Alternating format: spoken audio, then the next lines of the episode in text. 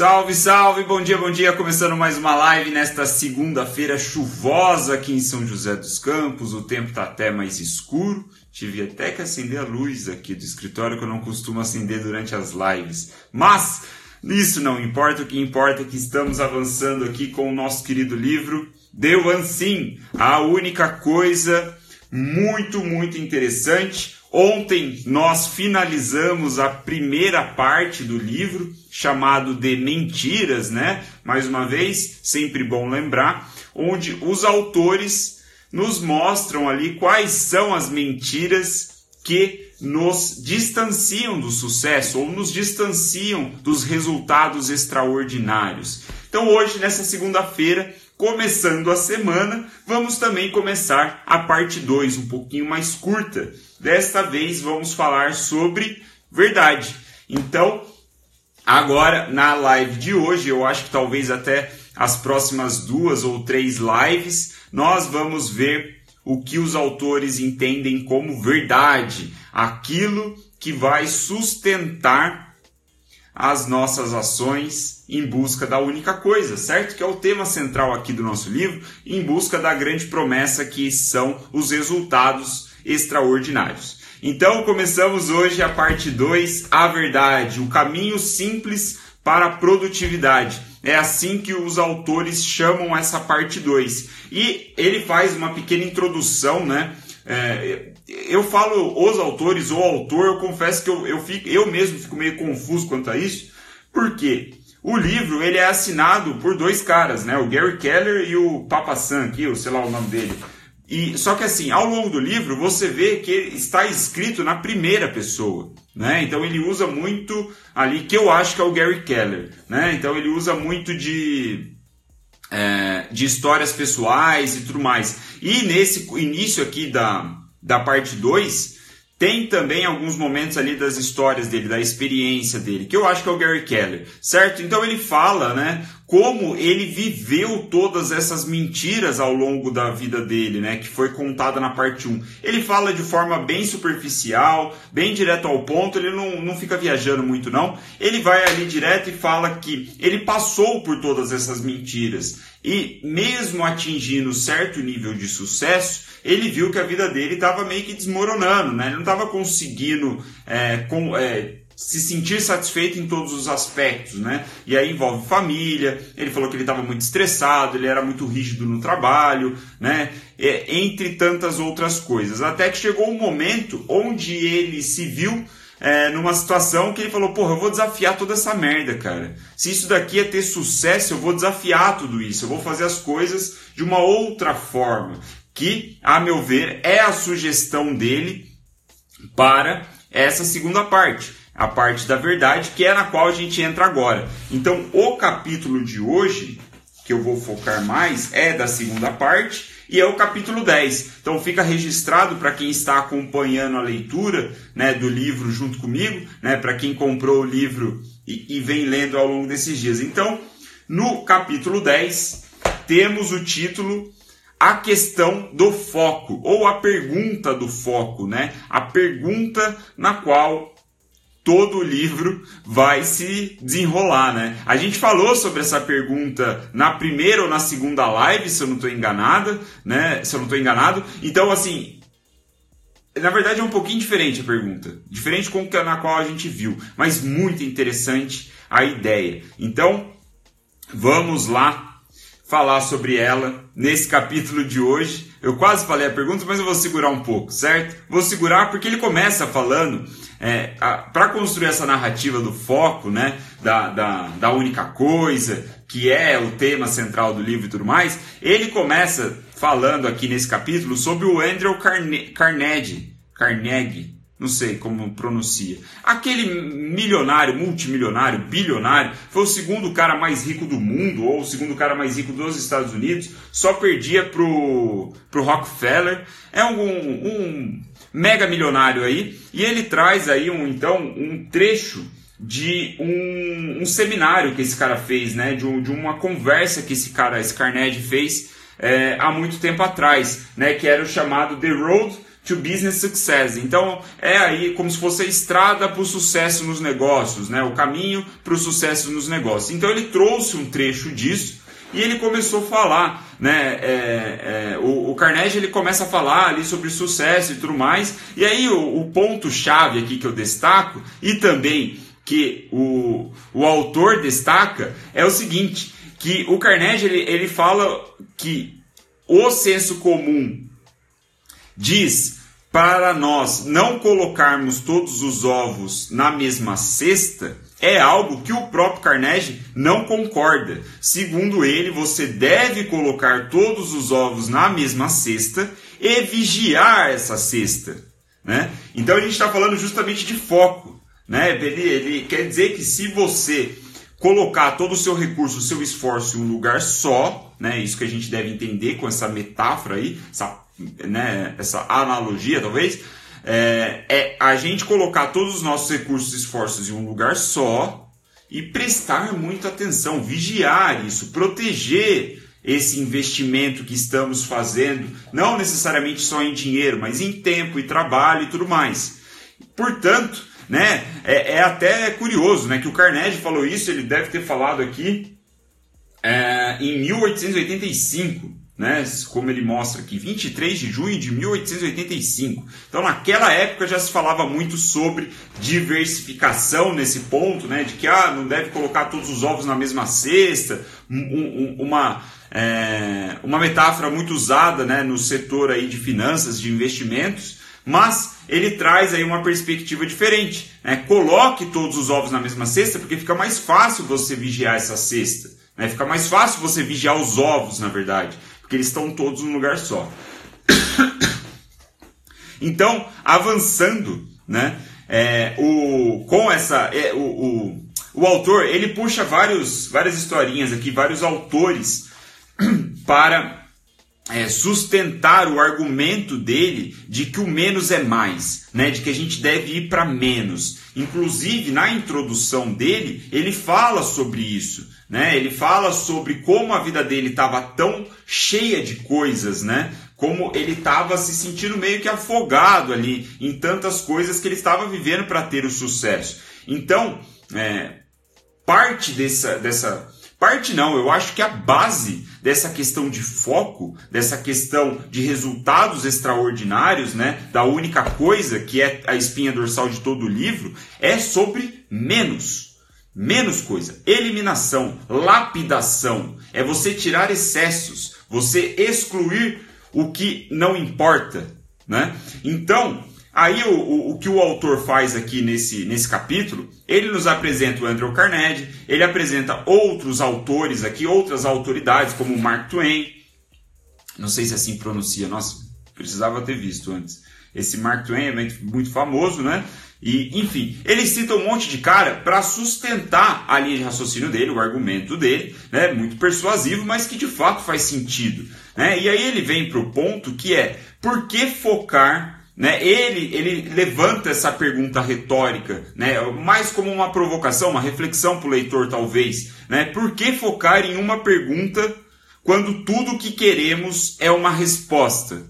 Certo? Nós aqui estamos, a sociedade de uma maneira geral está ansiosamente atrás de respostas. Né? Nós queremos respostas para tudo. Qual é o nosso propósito? Né? Como que a gente pode trabalhar mais, e, trabalhar menos e ganhar mais? né? Como que a gente pode emagrecer, sei lá, mais, ser mais produtivo? Como que a gente pode ter foco? A gente está ansiosamente atrás de um monte de respostas. E aí, é, ele, é, como o, o, nome desse capítulo é a questão do foco, né? A pergunta do foco. Ele faz essa, ele levanta essa pergunta retórica, essa reflexão, né? Para nós pensarmos, poxa, se nós estamos querendo resposta, talvez faça mais sentido pensar na pergunta primeiro.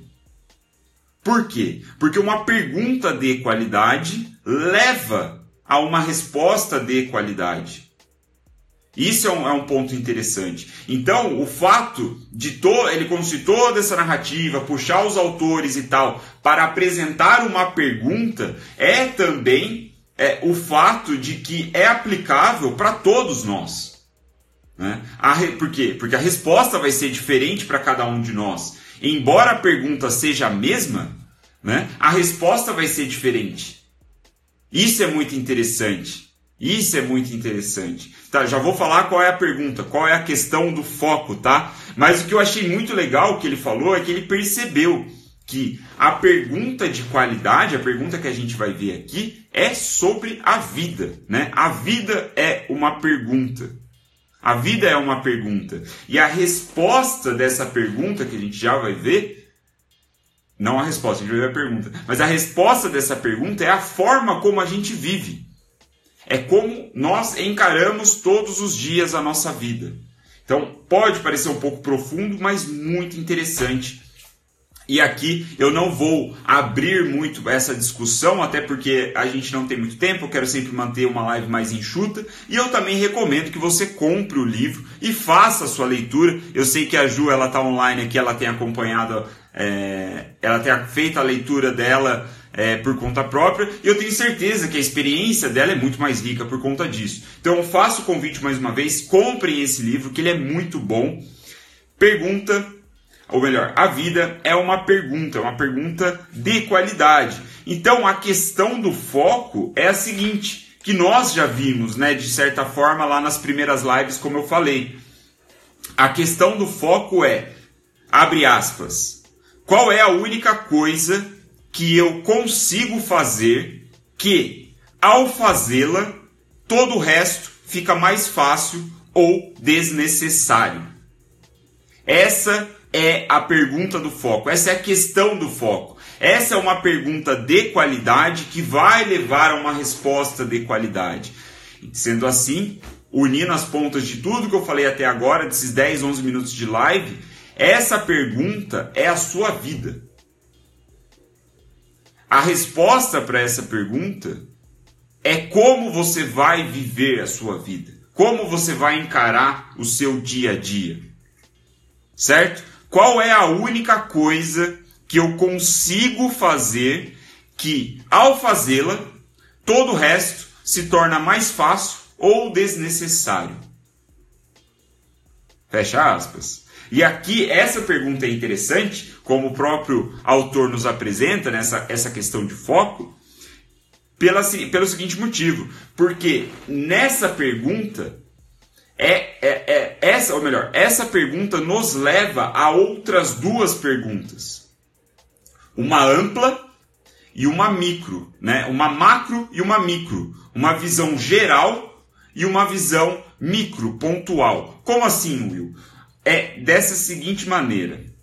Quando nós nos perguntamos qual é a única coisa que eu consigo fazer que, ao fazê-la, todo o resto fica mais fácil ou desnecessário, a visão ampla é sobre a nossa própria vida, como eu vinha falando. Qual é a minha única coisa? Essa é uma visão geral, né? Qual é a minha única coisa na vida, né? Para onde eu estou indo? Ou aonde eu estou mirando? Certo? Essa é a big picture. Essa, essa é a pergunta, talvez, dos seus próximos 5, 10, 15, 20 anos. Lembrando, qual é a única coisa que eu consigo fazer que ao fazê-la todo o resto fica mais fácil ou desnecessário? Isso leva para a big picture. Qual é a minha única coisa? Ao mesmo tempo, leva para um foco muito pequeno, que é a outra pergunta: qual é a minha única coisa agora? Neste exato momento. Se eu sei qual é a minha única coisa no longo prazo, né, no amplo, no daqui 5, 10, 15, 20 anos, sei lá quando, o que for longo prazo para você. Eu posso vir para um foco muito pontual e me perguntar qual é a minha única coisa agora. Qual é a única coisa agora que eu tenho que fazer que, se eu fazer, todo o resto se tornará mais fácil ou desnecessário para então eu alcançar a minha única coisa, big picture, no futuro. Então a gente fica trabalhando com essa, essa, esse contraste, esses opostos o tempo todo. E daí a qualidade que o autor diz sobre essa pergunta. Esse é o ponto, ó, Ju, uma excelente reflexão que a Ju levantou aqui nos comentários. O que eu devo fazer agora para entrar no caminho certo, né? Então, o que eu preciso fazer agora para continuar né, a busca aí pela minha única coisa, que vai ser provavelmente uma recompensa aí colhida no longo prazo. E essa é uma pergunta que a gente deve se fazer o tempo todo. O tempo todo. Numa perspectiva do dia, né? Qual é a única coisa que se eu fizer hoje, todo o resto se tornará mais fácil ou desnecessário? Qual é a única coisa que se eu fizer nesta semana, todo o resto se tornará mais fácil ou desnecessário? Qual é a única coisa que se eu fizer neste exato momento, todo o resto se tornará mais fácil ou desnecessário? Eu não sei se isso é bem uma visualização. Eu acho que faz parte, faz parte você ter a imaginação, né? Como é, ah, sim. Foi bom até a, a, a Sônia ter levantado essa pergunta, porque aqui é, eu acho que fecha um pouco o que eu senti é, solto na live anterior, quando ele estava falando de pensar grande, né? Do, do, imaginar grande. Então eu acho que tem um pouco disso, de visualização, de imaginação. Como eu imaginei que ele fosse é, continuar com a ideia da live anterior, né? Da live de ontem. A última mentira é, exposta na parte 1. Então, aí quando ele traz para essa questão do foco e ele apresenta o big picture, é uma forma então da gente pensar grande, né? Imaginar que a única, a minha única coisa é algo grandioso, né? No futuro, big picture. Certo? Então, aí o que é interessante já para a gente chegar na reta final aqui da nossa live de hoje, finalizar ela com chave de ouro, essa pergunta, essa questão do foco, ela pode ser dividida em três partes e é muito interessante essa análise que o autor faz dessas três partes, né? Que é o seguinte: então a gente tem, mais uma vez vou repetir porque é importante, né? Faz parte aqui do negócio.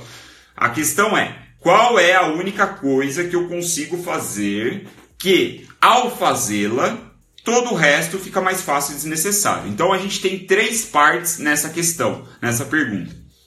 A primeira parte é qual é a única coisa que eu consigo fazer que. Então, nessa primeira parte, qual é a única coisa? Única coisa. Isso remete ao fato de que nós deveremos encontrar a resposta para essa pergunta em uma coisa. Não muitas. Uma coisa. É nítido, claro, explícito, né? Que nós não devemos aí ficar viajando de todas as coisas que a gente precisa. Não, prioridade, única coisa. E aí, no final dessa primeira parte, tem ainda um verbo muito importante. Qual é a única coisa que eu consigo fazer que? Então, consigo, não é que eu posso ou que eu deveria, é que eu consigo.